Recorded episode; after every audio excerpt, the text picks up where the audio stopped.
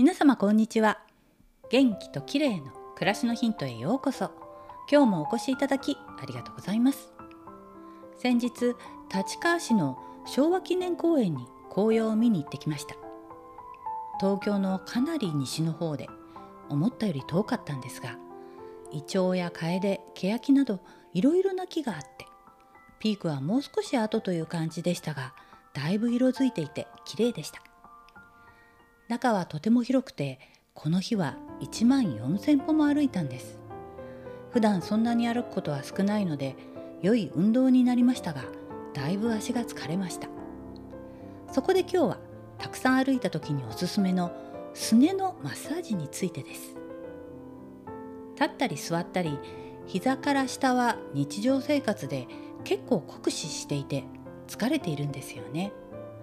すねが張ってしまっている時はかなり疲労が溜まっているのかもしれません。すねというのは前脛骨筋という筋肉で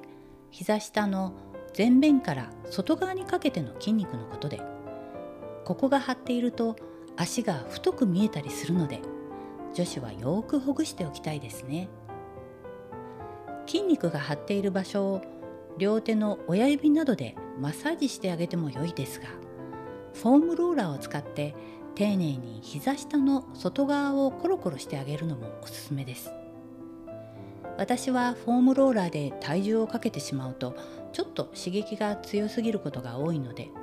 タイガーテールという細い棒のような器具を愛用しています。